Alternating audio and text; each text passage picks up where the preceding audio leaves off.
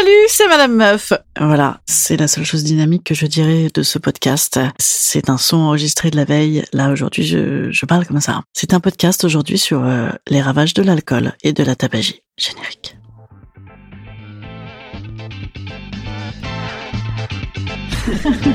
Salut, c'est Madame Meuf. Et bam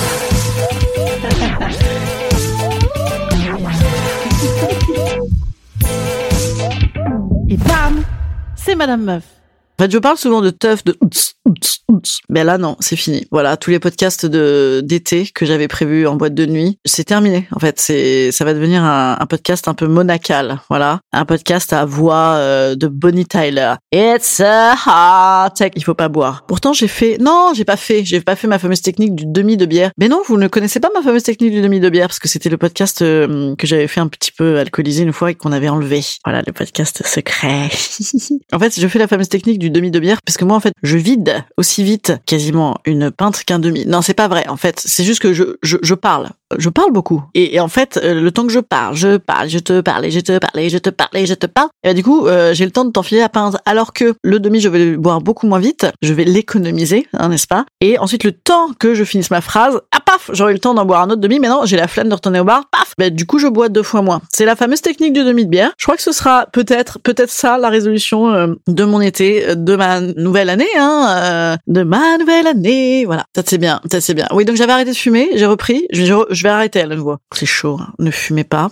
Ne buvez pas. Je vous conseille euh, des citronnades d'excellence. C'est excellent la citronnade. En même temps, euh, qu'est-ce qu'on pense de ma voix là? Qu'est-ce qu'on en pense euh, Ouais, c'est pas mal. Euh, parce que en fait, je pouvais peut-être me faire un peu de thune en, en téléphone rose. J'avais pensé faire ça à une époque. Voilà. Là, pendant le confinement, j'étais un petit peu, euh, je sais pas si vous vous rappelez, j'étais tout de même un petit peu down, down, down, et je savais, je savais plus trop quoi faire. Et je m'étais dit, mais et pourquoi pas? Et pourquoi pas faire le, le ménage en soutien-gorge là, comme dans Desperate Housewives, devant son ordinateur, comme ça là, là, là, un petit coup de plumeau, pouf, un petit coup de, ouais, de mec qui fait ce qu'il veut avec son plumeau. Vous voyez, pendant ce temps-là, c'est comme ça, c'est, c'est bi, euh, biactif. Et donc, le Minitel Rose. Bonjour, vous êtes bien sur 3615, euh, Madame Meuf. Ouais, 3615.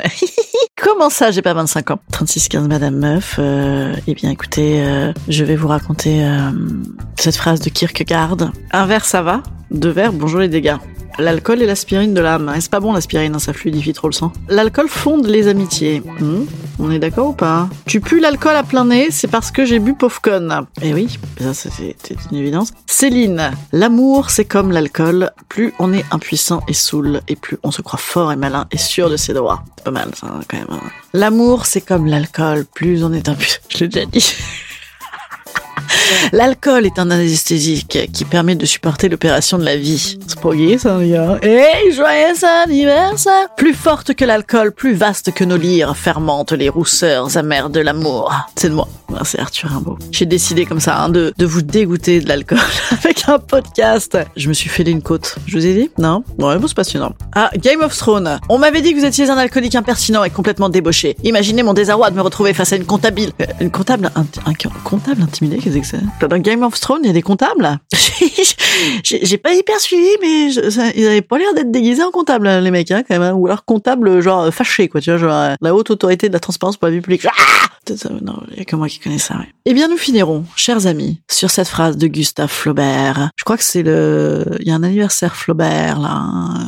La vie n'est supportable qu'avec une ivresse quelconque. On n'est pas d'accord avec ça Ben si, on est d'accord. Est-ce que tu viens pour les vacances? Ouais, c'est bien pour chanter, hein. Vous avez vu? Il y a un mec qui s'appelle Bria Savarin. Moi, je crois que c'était un fromage à la truffe, ça. Ah, il y a la série Gossip Girl. Oh, vous voulez que je vous fasse? Bienvenue à New York dans l'Upper East Side. Mes amis et moi. Ouais, ouais, j'ai plutôt regardé.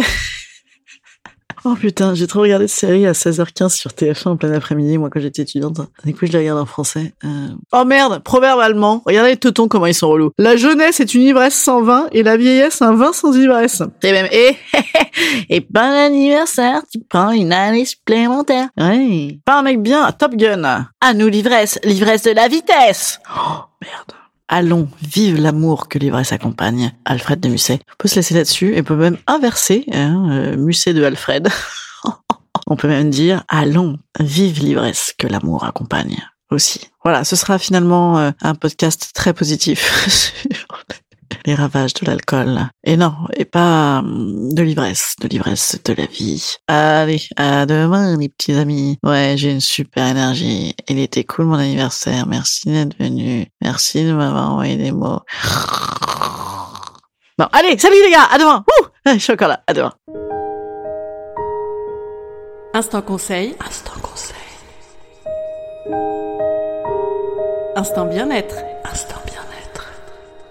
Je vous conseille, je vous conseille de manger pendant que vous picolez. Je vous... Pourquoi je chante Aucune idée. Une espèce de C. Jérôme qu'aurait Ken avec Claude François, c'est une erreur. C'est une erreur, euh, je n'aurais pas dû. Je, je m'en veux. Je ne recommencerai plus. C'est une nouvelle résolution de ma 41e année qui commence. À demain. Demain, question des auditeurs. Une question, dit donc, de cul. C'est pas possible, les mecs, comme ils sont. Un mec, un homme, un homme qui veut parler de, mais de trucs de sexe d'homme. Allez, à demain.